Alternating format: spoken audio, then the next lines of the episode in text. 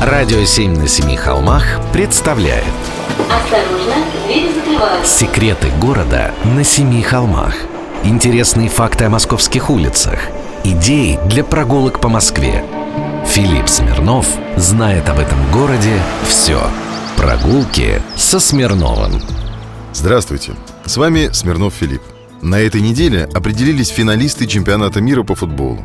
Для поклонников сборных Хорватии и Франции я подскажу места в столице, связанные с этими странами. Главное место для каждой из стран – это, конечно, посольство.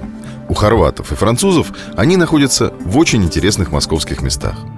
Посольство Хорватии в Коробейниковом переулке, на территории так называемой Московской Золотой Мили – Квадратный метр тут стоит бешеные миллионы.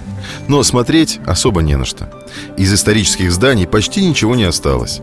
Экскурсии сюда заходят очень редко. Скучный спальный район для богатых. Сам дом, в котором сидит посольство, регулярная застройка конца 19 века. Немного похоже на красно-кирпичную крепость, но это от оформления верхней части карниза. В общем, все такое же скучное, как и игра футбольной сборной Хорватии. Другое дело – посольство Франции – это Инублиабль. Посол занимает нарядное здание на улице Большая Якиманка. Это так называемый дом Игумного. Был такой купец из Ярославля. Владелец большой ярославской мануфактуры. Он построил красивейший терем. Говорят, строил не для себя, а для любовницы. Поэтому так красиво и получилось. Французы оценили. Сидят там с 30-х годов прошлого века. Но одного здания им оказалось мало – с другой стороны Москва-реки на Причистинской набережной стоит еще один бесподобный особняк – Цветковская галерея. По названию понятно, что построил ее галерист Цветков, где выставлял картины. После революции у него, естественно, все отобрали и отдали военным. Сюда во время войны заселился штаб эскадрильи «Нормандия-Неман».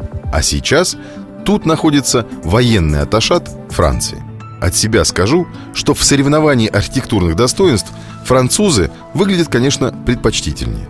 А вот кто окажется красивее на футбольном поле, узнаем уже сегодня. Прогулки со Смирновым.